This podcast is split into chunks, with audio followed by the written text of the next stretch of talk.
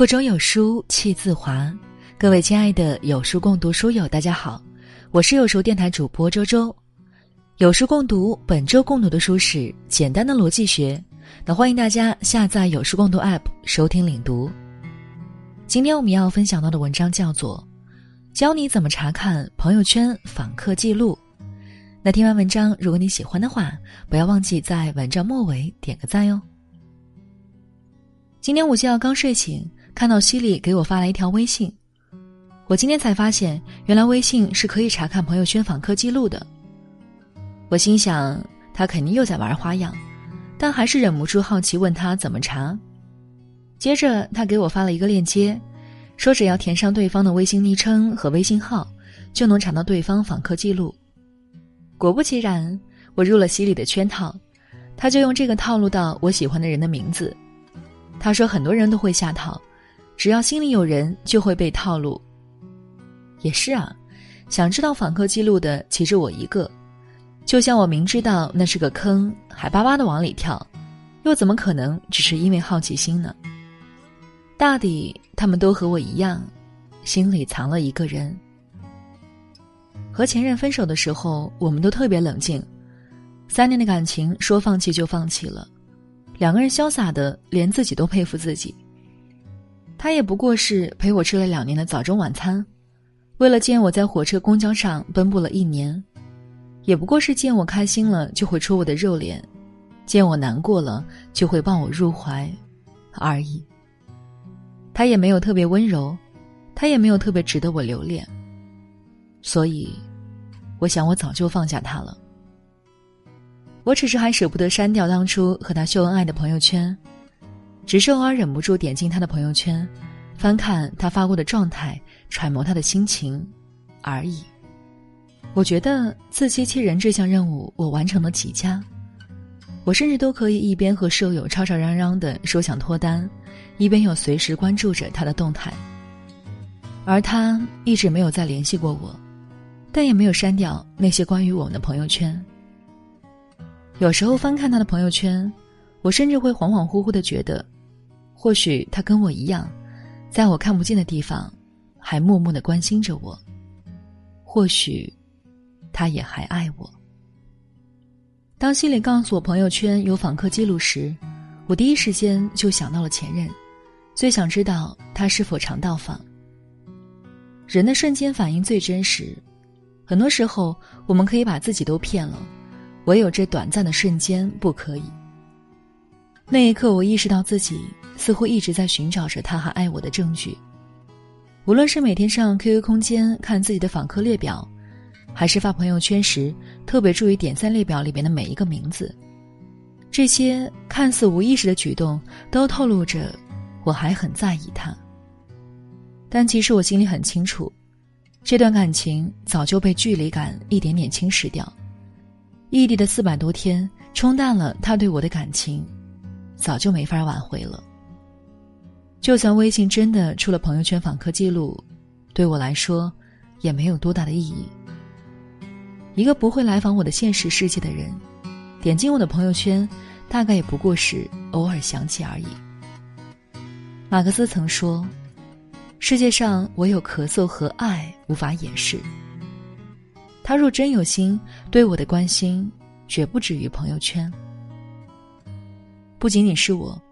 其实，身边几乎所有人都试图通过访客记录来估量自己在对方心里的位置。我们既感激微信没有访客记录，这样就可以光明正大的关注着他的所有而又不留痕迹；又遗憾微信没有访客记录，因为看不到他的来访。有时候心里还会偷偷想着，或许他来过，和我一样。但其实访客记录没那么重要。他也不是测量对方爱不爱你的不二标杆。他天天访问你的朋友圈，点赞你的每一条状态，可能只是他是个点赞狂魔，或者觉得你的朋友圈比较有意思。他要真喜欢你，绝不会甘心一直藏身于访客列表。没人喜欢在感情里当隐形人，他总要跳出朋友圈，跑到你的生活里，拍拍你的肩膀说。别查访客记录了，我就在你眼前呢。别总低着头看手机，抬起头来，你才会知道，谁在默默看着你。好了，那今天的这篇文章呢，就和大家分享到这里了。更多美文，欢迎关注微信公众号“有书”。从清晨开始，与一千万书友组队对抗惰性，记得在文末点个赞哟。我是周周，我在江苏丹阳给您送去问候。那我们下期再见喽。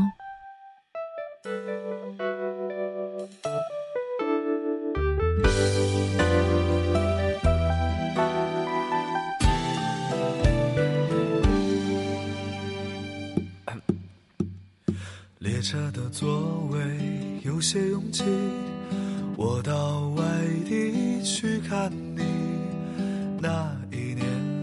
我二十一，那年你二十七。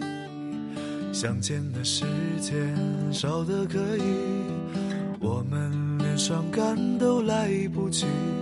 离别的站台，不舍的话语，你说了一句又一句。有一年寒冷的冬季，我到外地去看你，我们穿着厚厚的大衣，走在冰天雪地。那天的太阳落得太早。那天黑夜来得太急，我在夜里凝视着你的眼睛，明天又要分离。最后我们没有在一起，没有在一起。好在我们已反复练习，习惯了分离。抱歉，许下的诺言要随着年华老去。但宝贝，请你好好的，一次哭泣。最后，我们没有在一起，没有在一起。故事的结局，我还是我。你也还是你，好在当时年轻的我爱过年轻的你。也许某天当回忆涌起，但我们已不再联系。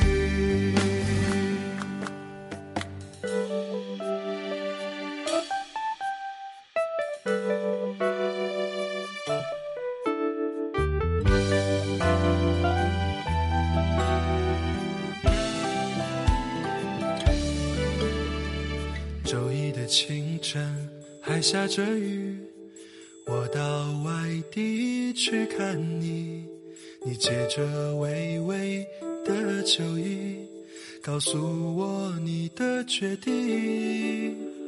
热闹的大街灯红酒绿，说再见也比较容易，我只好收起我们的回忆。走在一个人的北京，最后我们没有在一起，没有在一起。好在我们已反复练习，习惯了分离。